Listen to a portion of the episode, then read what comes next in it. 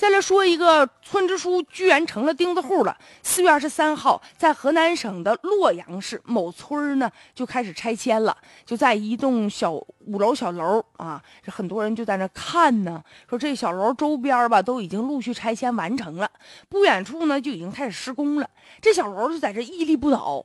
据说呀，这个房子的主人是改造的城中村的村支书啊，就因为一直不满，就是开发商的拆迁的赔偿，所以呢就是小楼搁这立着，也没有人敢去惹他呀。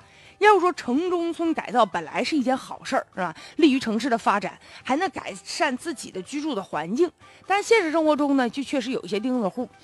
有一些有一部分啊，是确实是补偿的不合理的人当钉子户了，表达自己不满呢。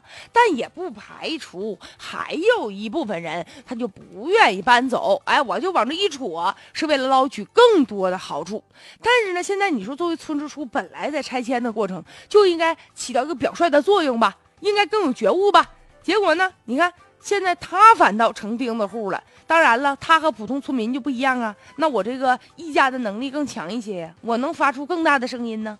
所以现在呀，对于这个城市进程当中啊，现在免不了像对城中村呐，对一些近郊的农村呢进行拆迁。可是你也不得不承认，有个别的人吧，就抓住机会了，觉得这是发财的好机会，在自己家房子明明两层。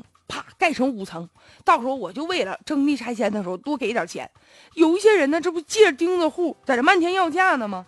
当然了，也有一部分钉子户觉得，那我这合理诉求。我就要价了，这不是我正当的权利吗？